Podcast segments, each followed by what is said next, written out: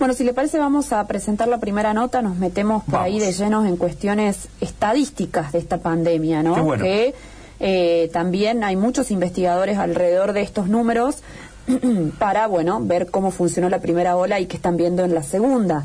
¿Se acuerdan que eh, la Universidad 3 de febrero había eh, comunicado un algoritmo que ellos calculaban, que por ejemplo daba a Córdoba como que la segunda ola ya había pasado, cuando por ahí uno escucha a las autoridades y no están así, o a lo mejor no nos, no nos quieren decir eso para que no bajemos la guardia, ¿no? Y sigamos cuidándonos entre todos.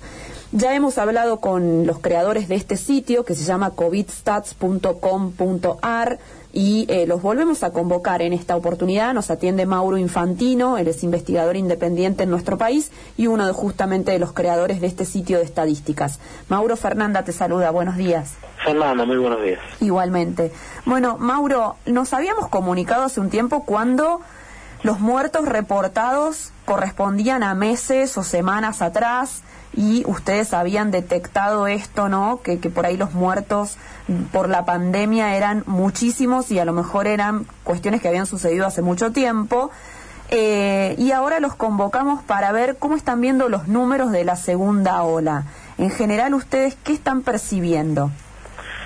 Bueno, eh, cambió mucho eh, la forma de detección en el país, entonces eh, quizás los números de casos no son comparables a los que a lo que eran el año pasado, porque ahora nosotros vemos números, viste, no, en 25.000 casos, 30.000 casos, y uno piensa que el año pasado se detectaron como máximo, no sé, creo que fueron 18.000 en un día, eh, y uno piensa que esa diferencia es muy grande, y, y quizá no lo es tanto, porque cuando uno toma en cuenta la positividad, eh, que es la cantidad de test que te dan positivos sobre la cantidad que haces, está en valores menores. Eh, lo que quiero decir básicamente eh, es que no cambió tanto la cantidad de casos total y, de hecho se nota en lo que es la mortalidad. La mortalidad eh, todavía no, no superó la del año pasado, sí en el AMBA, no en el resto del país. no digo que no lo vaya a hacer, pero, pero digo, estamos en valores parecidos de mortalidad a la del año pasado. Bueno, ¿y pudieron ustedes ver esta evaluación de la Universidad 3 de febrero con que la, lo peor de, la segunda ola ya pasó? ¿Opinan similar? ¿Creen que hay que esperar para, para decir algo así? Mira, yo personalmente, digamos, yo no, que probablemente no tengamos los recursos que tienen ellos porque hay, además de indicadores, hay dos maneras de mirarlo. Hay indicadores que uno puede ver que, que, que son indicadores que correlacionan con los movimientos de, la curva, que uno los mira y se da cuenta de si va a cambiar o no. Pasa que no son indicadores duros, no es que uno puede estar 100% seguro de eso. Por ejemplo, ¿qué quiero decir? Eh, en, la ciudad de Buenos Aires eh, nosotros miramos mucho los llamados al 107 de la línea COVID. y, la provincia de Buenos Aires también lo hace, pasa que no, no, no liberan los datos y no, no lo podemos ver nosotros. Pero básicamente lo que uno ve es que cuando baja la cantidad de llamados es porque está bajando la curva. Ajá. Eh, eso es una manera de ver indirectamente eh, esa correlación y, tener una idea de qué va a pasar. Pero no es un modelo epidemiológico duro.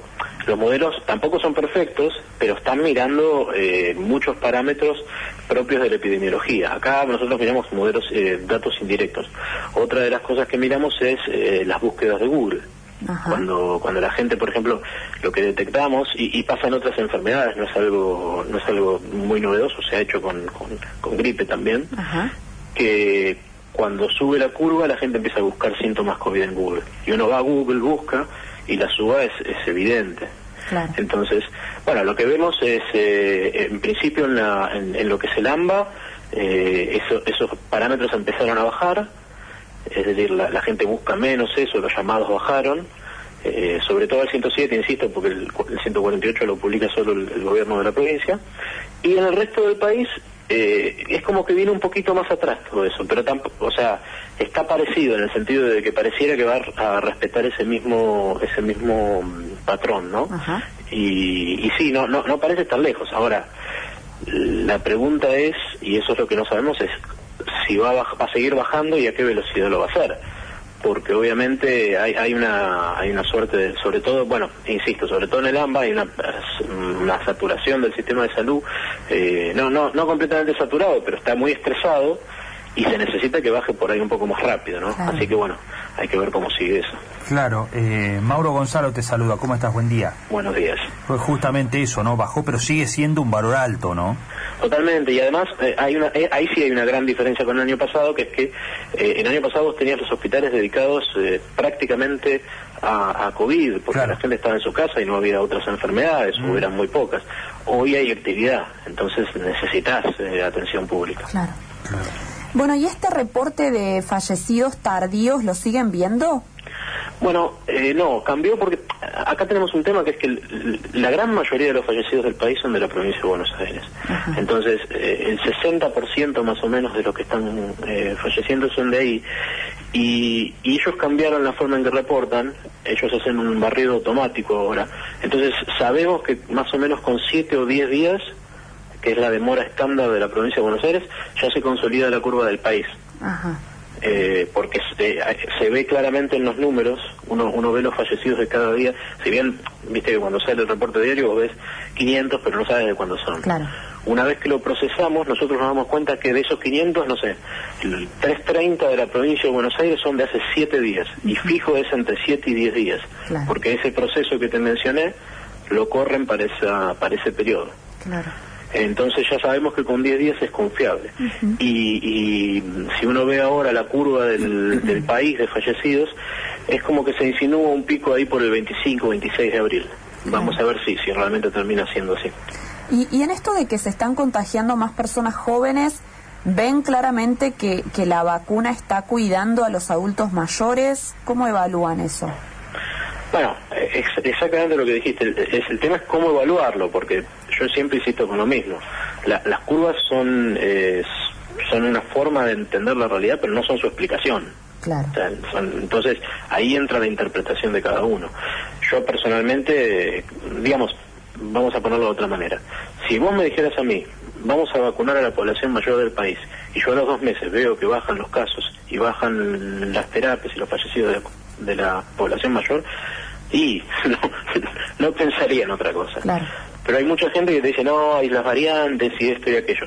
Puede ser, puede ser que haya algún efecto de eso, pero no nos olvidemos que lo esperado es que ocurra eso y es lo que está ocurriendo. De hecho, siempre digo lo mismo, si no ocurriera eso sería una muy mala noticia. Porque las vacunas no funcionan y sería tremendo. Exacto. Eh, bueno, eh, Mauro, y mm, me imagino que, que, a partir de todo este trabajo que hacen se han ido vinculando, no sé si con otros investigadores o no. ¿Cómo ves la comunidad científica a partir de esto inédito en el mundo? Bueno, eh, acá en Argentina, no puedo hablar de todos los países eh, porque no, no conozco tanto, pero acá lo que, lo que ha pasado mucho en Argentina es que se ha politizado mucho el dato. Entonces uno es como que se terminan armando bandos eh, y uno tiene que, tratar de, sobre todo los que intentamos, nadie, nadie está exento de sesgos, pero los que intentamos eh, analizar objetivamente, eh, es como que uno termina agrupándose con gente que busca lo mismo y a veces te, te cuesta compartir datos con otras personas, es complicado. Me pasa a veces, yo, yo, tengo en el sitio información de Colombia, de Perú, de otros países, que uno se contacta con otros países y claro, desde afuera no lo notas, pero también hay algo de eso. Eh, ha generado mucha mucha rispidez en la comunidad científica todo esto de compartir datos, pero al mismo tiempo se ha generado un, nivel de, de, ayuda y de, de entendimiento, o sea, no solo en Twitter, sino en general, yo me he compartido cosas con, con comunidades por fuera de, de Internet que, es inédito. Nunca he visto tanta tanto flujo de información, opiniones y bueno, creo que obviamente el resultado va a ser positivo, pero bueno, en el medio hay algunas discusiones como esas que decía. Eh, Mauro, y en esta en esta cuestión de politizada toda la información y los datos y demás que se mira con lupa, este, tal vez este, tratando de vincularlos para un lado o para el otro. Eh, se teme cuando se publican datos decir, uh, esto lo van a leer para tal lado, lo van a leer para el otro, me van a usar a mí para justificar un lado o el otro? Ni que lo digas. Eh, me ha pasado, a mí me, causa gracia porque a veces comparto cosas y de repente me, comparte alguna figura política importante de un lado y después del otro. Y vos decís, yo no dije todo eso. Eh, pero eh, el tema es que, y es, acá vuelvo a lo que hablábamos antes de la vacunación, los números están ahí. Mm. Entonces uno no, digamos, no, después tiene que interpretar, y cada uno interpreta como quiere pero pero también hay otro tema que es que cuando uno comunica y esto es una falencia bastante general yo trato de, de no hacerlo pero pero pasa bastante que es eh, esto pasó por esto.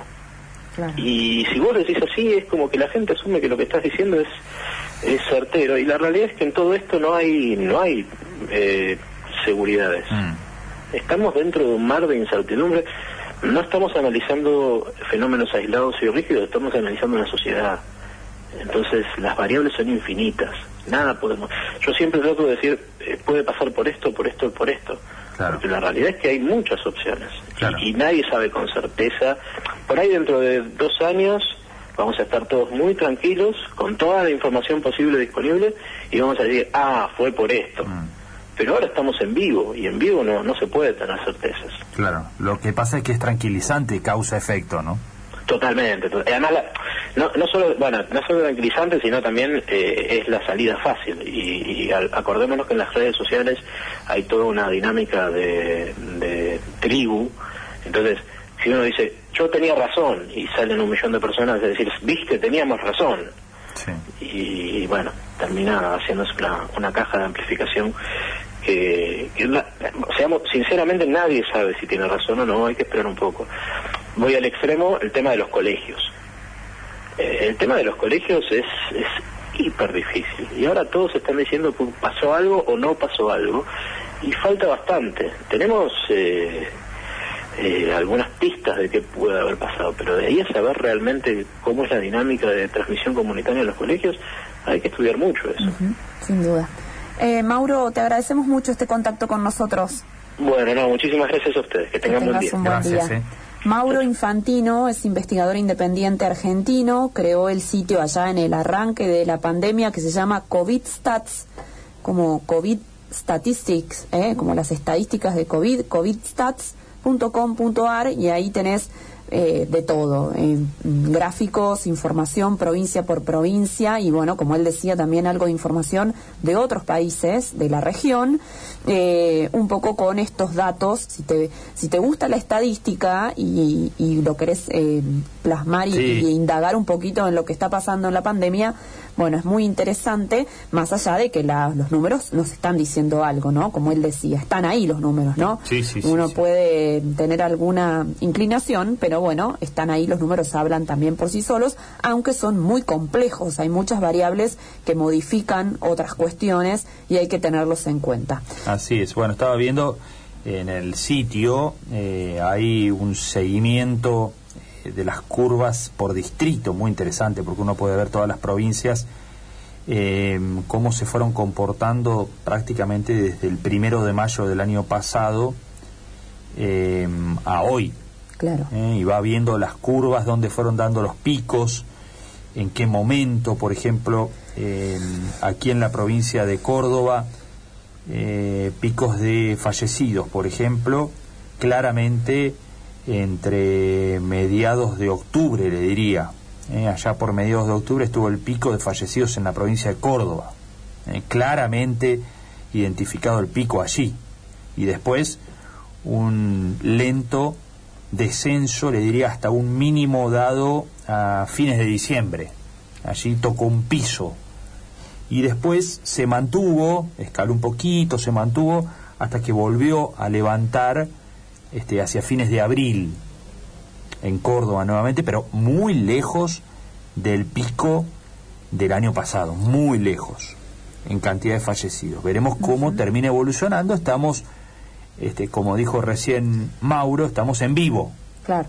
transitando este panorama. Hay que ver cómo se comporta el virus, las nuevas variantes que se han detectado, que esta también es una de las noticias de las últimas horas, ¿no? La variante de India y de Sudáfrica presentes en la Argentina, que tanto se temía, que hablamos aquí en su momento con el doctor Pizzi, hará un par de semanas atrás, y dijo, bueno, por suerte aquí la sudafricana, que tiene este, mucha potencia, no se había descubierto. Bueno, ahora se descubrió. Claro, porque la sudafricana tiene una, una capacidad de, de evadir ¿no? Mm. el virus. Así es.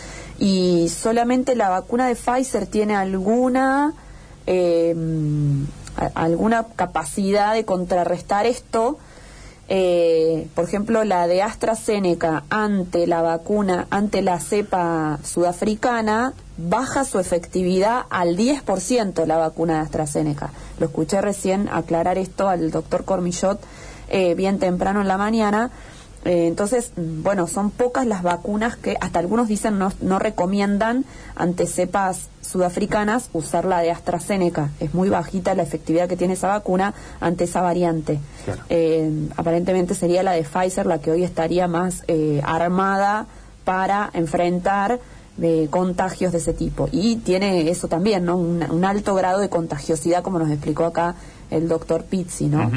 Bueno, justamente la de Pfizer, que en la Argentina no está. Claro. ¿Eh? la vacuna de Pfizer. Recordamos que fue, bueno, un, en un primer momento hubo algún intento de negociación con ese laboratorio que finalmente no prosperó. Hubo allí muchas este, explicaciones pendientes de dar de por qué no prosperó. Se dijo que Pfizer pretendía determinadas condiciones que la Argentina no estaba dispuesta a cumplir eh, lo cierto es que, bueno, en las últimas semanas algo se avanzó, eh, incluso hubo este, asesores, asesoras en este caso del presidente, que habían deslizado que se volvía a negociar con Pfizer. Esto fue la semana pasada, si mal no lo recuerdo, este, el anuncio de que volvía a, negociarse, a negociar con Pfizer para ver si se llegaba a un entendimiento y se sumaba justamente se sumaban vacunas de ese laboratorio a las otras que están llegando a la República Argentina, como la, la China, Sinopharm, como la Sputnik V de Rusia, este, o la de AstraZeneca, que son las hoy disponibles en la Argentina. No está Johnson y Johnson, no está Pfizer, no está Moderna, bueno, no hay muchas otras que ya han ido avanzando, están en fase 3 este, muchas, hay mucho, este, mucho proyecto encaminado ya en recta final por nuevas vacunas. Sí. Eh, mucho proyecto en el mundo que está transitando las últimas eh, instancias antes de ser aprobadas y estar disponibles para su producción a gran escala. Bueno, una es la de Bayer, que nos mencionaba ayer eh, Por ejemplo. El, el, abogado de la Universidad Austral cuando hablábamos de propiedad intelectual, que es la CureVac, que es de origen alemán, que aparentemente ya estaría con algunos resultados en fase 3. Así es.